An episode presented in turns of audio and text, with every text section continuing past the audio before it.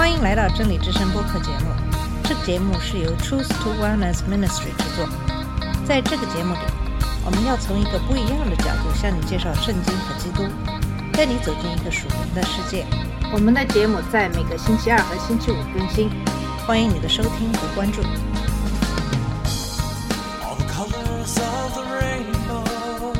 你好，我是马军，今天继续给大家分享箴言中有关怎样养育子女原则的经文。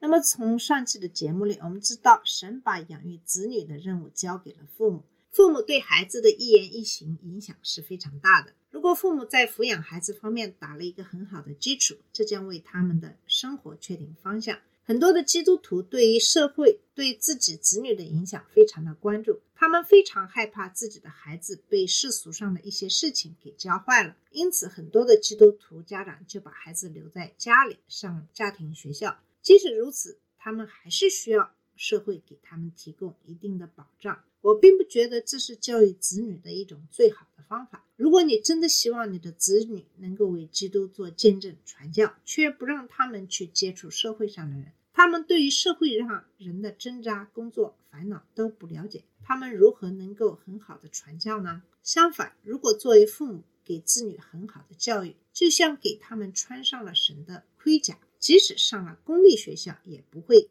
轻易被别人影响。相反，当他们认识到他们所认识的主是谁的时候，他们也就会有能力对社会上的一些有争议的问题进行辨别。如果你遵循圣经，勤奋地按照《生命记》六章四到九节的规定抚养他们，正如先前的节目中所讨论的那样，那么你将向他们灌输敬畏神的思想和美德。即使他们没有成为基督徒，也会指导他们的一生。诚实、正直、忠诚、勤奋、负责、节俭、同情心、慷慨、仁慈和礼貌等道德品质，会让孩子受益一生。那么，在训练孩子的第一块基石是认真对待你作为父母的责任，第二块基石是了解你的出发点。那么，由于心理学的一些影响，大多数人在理解他们在新生儿到来的时候将面对的问题时，不再有一个符合圣经的出发点。不少哲学认为孩子是天生的好孩子，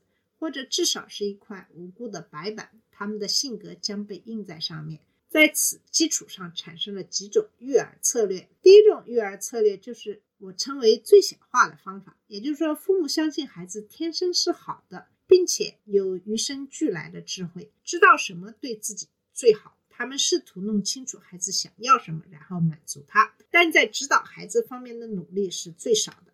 这种策略从喂养开始，延伸到教育方法、职业选择，甚至婚姻。在《士师记》的第十四章记录了参孙告诉他的父母，为他找一个非利士人的女人做妻子。他们质问他为什么不能在自己的亲戚或族人中找一个妻子，但他坚持说他对我来说很好，所以他的父母去做了安排。尽管摩西和约书亚强烈警告不要与异教徒通婚，那么参孙的一生其实是一个悲剧。虽然他的性格很差，但是神还是利用了他。与尽量满足孩子的欲望相反的一种方法是恐惧。父母相信孩子天生是好的，但是他们生活在恐惧之中，害怕破坏这种好，害怕做错事给孩子带来心理问题。这样的父母听从心理学家的建议，试图弄清楚孩子想要什么，并满足这些要求。现在是人的智慧，而不是神的智慧在控制着这样的一些事情。还有一种极端的父母，就是无限满足孩子欲望的父母。他们相信环境因素在孩子的成长过程中至关重要，因此他们会尽其所能提供一切物质上的优势和经验。这样的父母在经济上和时间上都可以做到极致。他们购买东西，带着孩子从一个地方到另一个地方参加各种课程和活动。这种方法很容易把孩子给惯坏了。所有这三种类型的父母都倾向于以孩子为中心，这造成了一系列的问题。那么还有两种常见的育儿实践，就是没有过多考虑孩子的基本需求。一种是传统主义者，这些父母只是根据他们父母传下来的传统来抚养他们的孩子，除了他们能记住的父母的做法，以及在此基础上对他们来说似乎是正确的做法之外，他们没有考虑很多问题。如果他们的父母树立了一个好榜样，这在一定程度上还可以帮助他们教育孩子。但是由于他们没有正确的出发点，所以在养育子女方面会大大的缺乏。第二种就是分离式的教养，这种父母太自私，没有为他们的孩子考虑很多，这在男性中比较常见，尤其是那些认为自己的角色只是提供物质，而妻子的角色是抚养孩子的人。那些有这种心态的人，如果足够富有，可能会雇佣别人来照顾孩子，或者把他们送到寄宿学校。那些有这种心态的人，如果没有这些资源，一般也会与孩子不相往来，可能会忽视甚至忽略他们。孩子的真实本性是什么？在养育孩子方面会有什么后果呢？那么在诗篇的五十一章五节中，大卫揭示了孩子的本性，甚至从出生前就开始了，说我是在罪孽里生的，在我母亲怀胎的时候就有了罪。那么大卫是一个合法的孩子，所以这是指他自己的本性。孩子们不是天生善良或无辜的，他们是有罪的，是倾向于邪恶的。箴言二十二章十五节说：“愚蒙迷住孩童的心，这是每一个孩子的自然倾向。他们不是生来就有某种天生的智慧，他们生来就有天生的愚昧。”保罗在以弗所书二章三节中说：“我们从前也都在他们中间。”放纵肉体的私欲，随着肉体和心中所喜好的去行，本为可怒之子，和别人一样。我们有罪的行为，是我们已经有罪的新的自然的表现。那么，一个新生儿的到来，其实就是一个罪人的到来。那么，新生儿并不是天生是无知善良的，这是养育孩子的出发点。你不需要教孩子自私、撒谎、欺骗和偷窃。他们自己很容易做到这一点，而且随着年龄的增长，他们会做得更好。除非他们得到纠正，这就是教养的起点。你从缺陷开始，要把它改变成积极的，这是一项艰苦的工作。你必须纠正罪和愚蠢的行为，甚至在你教导公义和智慧的时候，这就是为什么养育孩子的早期充满了步子和纠正性纪律。你在设定界限，而他们不断的在试图越过这些界限。如果你要用神的智慧来抚养你的孩子，你必须从正确的起点开始了解你的孩子。你还必须拒绝人的愚蠢智慧，因为他只会在孩子是无辜的，甚至是天生善良的错误前提下建立起更多的愚蠢。你的宝宝可能很可爱、很萌，他甚至可能有一个快乐的性格，或者他可能非常顺从。然而，无论你的孩子外表看起来有多好，在他的内心深处是一个。罪人，他们的小心脏里捆绑着愚昧。你是父母，你必须提供智慧，他们没有任何智慧，你必须通过这种智慧确定什么是需要的，而不是屈服于你孩子的自私的要求。你必须确定他们要去的方向，否则他们会误入愚蠢的森林。这就引出了养育孩子的下一个基石，也就是设定目标。下一个基石是有正确的目标。作为基督徒父母，你的首要目标是为你的孩子成为基督徒奠定基础。你不能拯救他们，因为那是圣灵的工作，让他们相信罪意和审判，从而使他们悔改，相信主耶稣基督，接受他的赦免和永生。然而，你要遵循《生命记》第六章的原则，在生活的每一种情况下，教导你的孩子关于神和他的诫命。这是通过你自己的榜样来完成。你要全心全意的爱神，然后勤奋的从神的话语中教导他们，指出神在他们周围世界的工作。在实现这个目标的过程中，你还要必须勤奋的教导他们遵守主的诫命。这就提出了基督徒父母的第二个目标，也就是培养后代，即使他们不成为基督徒，也要有敬虔的品格。从圣经中产生的道德品格是对所有人的祝福。无论是基督徒还是非基督徒，这些是对神的责任，对家庭的责任，包括父母、兄弟姐妹和大家庭；对社会的责任，包括对权威人士、同龄人和一般人的责任；对财产和自然的责任。那么，对神的责任，根据定义，基督徒对神的责任是显而易见的。基督徒是主耶稣基督的追随者，对神的敬拜和顺服是成为基督徒的基础。耶稣在约翰福音十四章十五节说：“你们若爱我，就必遵守我的命令。”马太福音二十八章十九节、二十节中的大使命包括教导那些成为耶稣门徒的人，即基督徒，要遵守他所吩咐的一切。基督徒父母应该教导基督徒子女，通过敬拜和顺服来爱神的责任。这一点是显而易见的。但是非基督徒呢，有很多人声称将自己的宗教信仰强加给孩子是错误的，他们主张让孩子长大后自己选择。我们该如何回应呢？首先要回到起点，孩子们来到你身边时，并不是天真无邪、天生善良或有智慧的，而这正是不教你的孩子，而是让他们长大后自己选择的必要前提。你的孩子是作为罪人来到你的身边，他们心中有愚昧的束缚。既然这是一个起点，那么现在就很明显了，你有责任教他们认识神和顺服他。你的孩子不是以基督徒的身份来到这里，但你仍然要根据《生命记》六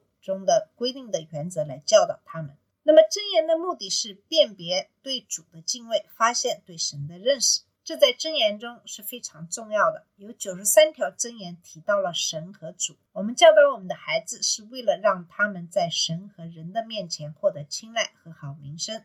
我们希望我们的孩子信任主、敬畏主和尊重主。我们希望他们接受主的管教，并从中学习。我们警告他们关于邪恶和可憎的行为，以便他们可以避免主的诅咒而得到他的祝福。我们还警告他们，他们必须注意，不仅仅是外在的行为，因为主的眼睛在每个地方观察邪恶和善良，衡量动机。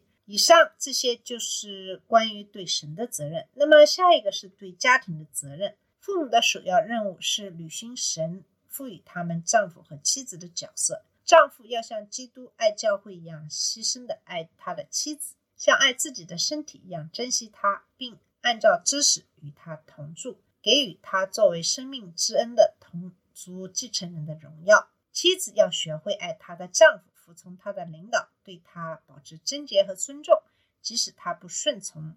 道义，父母在他们的婚姻中树立的榜样，会对训练他们的孩子有很大的帮助。所以，为了孩子们的利益，他们一起走在智慧的道路上，远离和避免各种扰乱甚至破坏他们家庭的愚蠢行为。这一点非常重要。他们要共同培养他们的孩子爱和顺服神。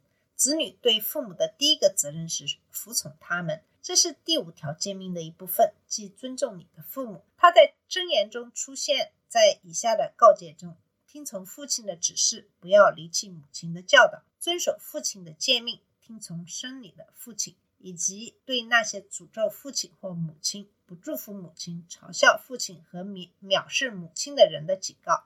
如果你不教导并让你的孩子负责任的服从你，那么你就是在教导他们犯罪。为什么呢？因为如果孩子不是在第一时间里顺从你的命令，你就必须不断的重复，孩子知道你是认真的，可能就会服从。但是如果你必须要达到某种情绪水平，通过你的声音的音调和嗓门的大小，以及你的脸色来区分孩子才会听话的话，那么你就增加了让你的愤怒导致你犯罪的问题。更糟糕的是，你的孩子会因为跟随你的榜样而学会不适当的发怒，并。表达出来，就像箴言二十二章二十四到二十五节所警告的那样，不可与发怒的人交往，也不可与脾气暴躁的人同行，免得你学他的方法，给自己找一个陷阱。你不能把这归咎于孩子，说他们让你生气，他们没有，你训练他们不听话，直到你生气。通过一个简单的要求，在他们第一时间内服从，就可以减少浪费的时间和怒气。那么你如何做到这一点呢？首先，你说的话要清楚，你需要知道他们听到并理解你的指示，所以要求他们恭敬的回答。第二，言之有物。言，如果你的意思是一个权威性的指示，那么就给出一个命令，而不是一个建议或选项。如果你的意思是可选择的建议，那么就不要给出命令。第三是设定标准，按照标准教导，按标准生活，按标准要求。如果你没有在第一时间服从，就为教导你的孩子不顺从而向他道歉，向他解释现在的期望和未来不顺从的后果，把它作为一个游戏练习一段时间。你可以在一两天内给予一些提醒，然后作为这个练习的一部分，然后随后要求新的标准并实施。那么这个原则同样适用于立即服从的情况，在执行你发出的指示时不能有任何的延迟，延迟的顺从就是不顺从。例如，如果你打电话，他们听到了你的声音，那么他们就需要回答并过来。如果有任何的延迟，必须有合法的一个理由。他们在回答的时候应该表达出来，就是说是的，我可以先把衣服穿好就过来等等。这里必须是一个满怀喜悦的服从，他从身体上的要求开始。即使他不通过语言、姿势和面部表情来表达他们对不得不服从的命令的不悦，这样的事情暴露了他们认为自己比你更了解、有权评判你的指令。然后你继续在他们的心上做工作，使他们学会以主的律法为乐，遵行他的旨意，其中包括对父母的顺从。那么扫罗王的一生是对不顺服神的后果的一个悲剧性提醒，他失去了他的王国、他的王位。最后是他的生命，因为他一直在回应，好像他比神更了解。他的忏悔是假装的，他仍然很骄傲。我们要从小就教导我们的孩子快乐的顺服神，而这要从教导他们快乐的顺服我们第一次开始。为了你的孩子和你们自己的缘故，你希望他们成为虔诚和智慧的人。箴言十章第一节说：“聪明的儿子使父亲欢喜，愚拙的儿子使母亲忧愁。”好了，我们今天的节目就到这里，在下期节目会继续讨论培养具有金钱品格的孩子这一话题。谢谢你的收听，我们下次节目再见。